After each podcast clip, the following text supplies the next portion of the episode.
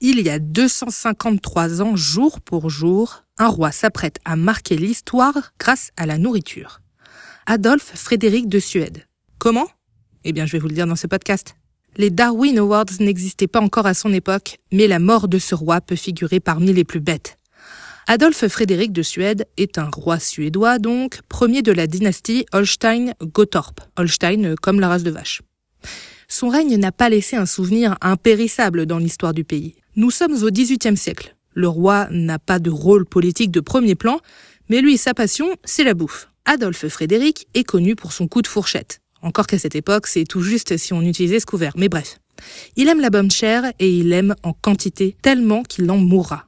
Lors du repas fatal du 12 février 1771, Adolphe Frédéric de Suède avale du homard, du caviar, du hareng, arrosé par du champagne. Il y a aussi de la choucroute et de la soupe aux choux, un peu de légumes tout de même. Le gros plein de soupe, voilà le titre qui lui manque, n'est pas en reste. C'est le moment de passer au dessert.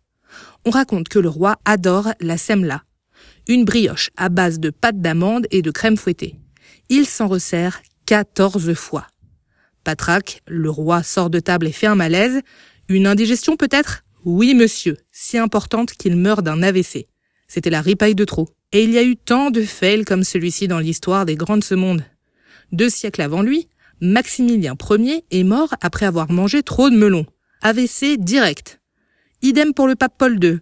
En 2002, Georges de Bush fils s'étouffe avec un bretzel. Il n'est pas passé loin de finir les pieds devant.